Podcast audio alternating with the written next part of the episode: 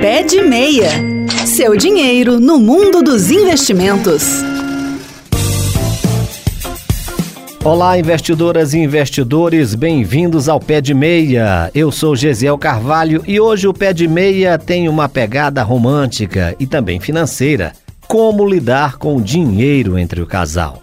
Eu vou trazer algumas dicas para colocar esse tema na mesa e ajudar a você a se planejar para realizar os sonhos a dois. O grande Raul Seixas já dizia que sonho que se sonha só é um sonho, sonho que se sonha junto é realidade. Se você tem um companheiro ou companheira, costuma falar sobre dinheiro ou esse é um assunto tabu para vocês? O fato é que, para realizar os projetos comuns, é preciso fazer acordos e combinados sobre as finanças. Nesse ponto não existe uma única fórmula. É preciso encontrar aquela que mais combina com o jeito de cada casal, com base em muito diálogo e compreensão. Quando se fala em finanças do casal, sempre pintam algumas dúvidas. Vamos passear hoje por algumas das mais comuns. Por exemplo, conta conjunta ou separada? Como eu gosto de dizer, não existe uma fórmula padrão. Alguns casais preferem juntar todas as economias em uma única conta corrente para facilitar a gestão do dinheiro. Outros optam por manter suas contas separadas e se dão muito bem dessa forma. A conta conjunta permite uma visão integrada de todas as entradas e saídas de dinheiro e pode ajudar também a reduzir gastos com tarifas. Se você gosta de fazer a gestão financeira pelo aplicativo, a conta conjunta cadastrada no app torna mais fácil o acompanhamento do fluxo de caixa. É possível também optar por uma versão híbrida. O casal pode optar por manter suas contas separadas e dividir a responsabilidade pelo pagamento das contas, ou ainda por manter uma conta conjunta apenas para gerenciar as despesas comuns e contas separadas para os gastos individuais. Lembrando que gerenciar várias contas ao mesmo tempo pode sair mais trabalhoso, viu? E aumentar também as chances de descontrole financeiro. Independentemente do modelo escolhido, é fundamental conversar sobre dinheiro. Cartão de crédito. Olha, cartão de crédito é uma ferramenta que pode ajudar o casal a organizar as contas comuns. E uma delas é, por exemplo, manter um cartão de crédito específico para os gastos da casa, como supermercado, combustível, eletrodomésticos, entre outros. Nesse caso, cada um pode manter o seu cartão individual para as compras pessoais. Entretanto, assim como a conta corrente, é preciso muita atenção e disciplina para gerenciar o limite de gastos e a data de vencimento de cada cartão. Eu já fiz um programa aqui só falando de como utilizar da melhor maneira o cartão de crédito. Uma ferramenta que, se bem usada, pode facilitar muito a vida financeira do casal. O contrário também, infelizmente, é verdade. Quando usado sem inteligência, o cartão é a maneira mais rápida de entrar numa espiral de descontrole financeiro que pode levar os dois à falência. Muito cuidado aqui. Orçamento familiar, independentemente do tipo de conta, se conjunta ou separada, e também do número de cartões que o casal decida manter, uma coisa é certa: o orçamento familiar não pode faltar. Você pode fazer o seu orçamento por meio de uma planilha, por meio de um aplicativo, usando o seu caderninho mesmo, é fundamental que os dois visualizem as receitas, as despesas e o saldo da família.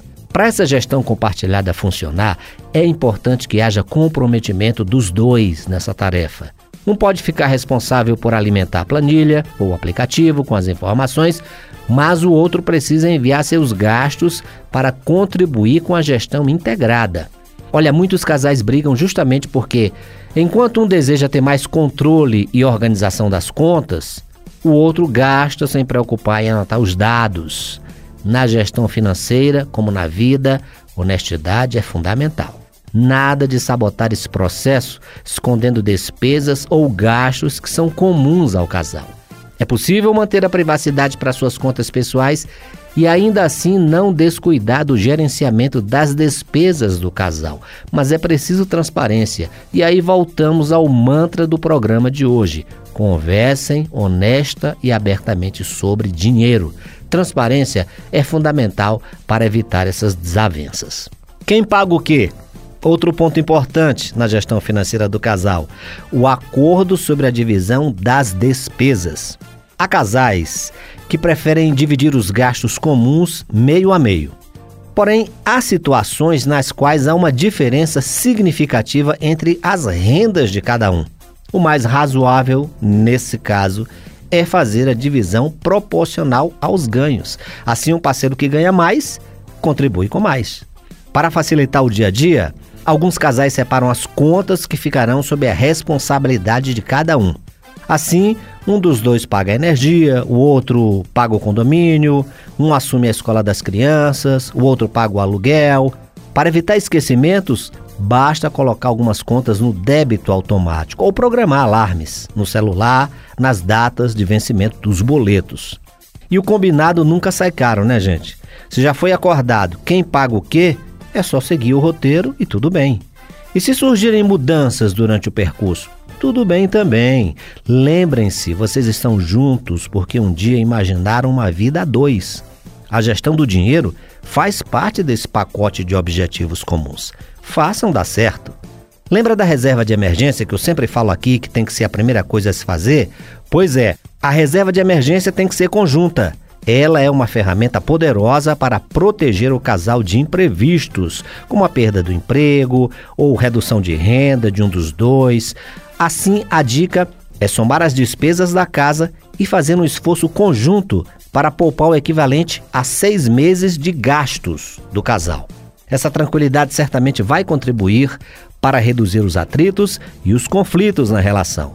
Criar esse fundo demanda persistência, demanda trabalho, mas fica muito mais fácil quando vocês fazem juntos. Na teoria, parece fácil fazer a gestão compartilhada do dinheiro em um casal, não é?